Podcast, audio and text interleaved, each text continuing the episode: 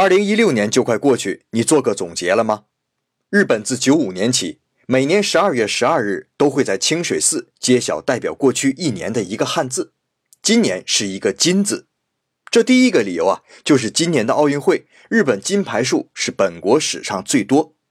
另外还有两个队友助威，一个是话题人物，满头金发、坐拥金山银海的特朗普，另一个是穿着金色衣装。靠神曲 P P A P 火遍世界的 Pico 太郎，那金字脱颖而出也就毫不稀奇了。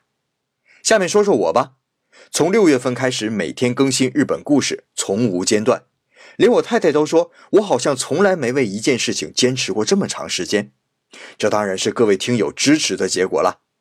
那今年我就想奖励自己一个坚持的持，支持的持。希望明年日本故事会越做越好。谢谢你们的支持啦！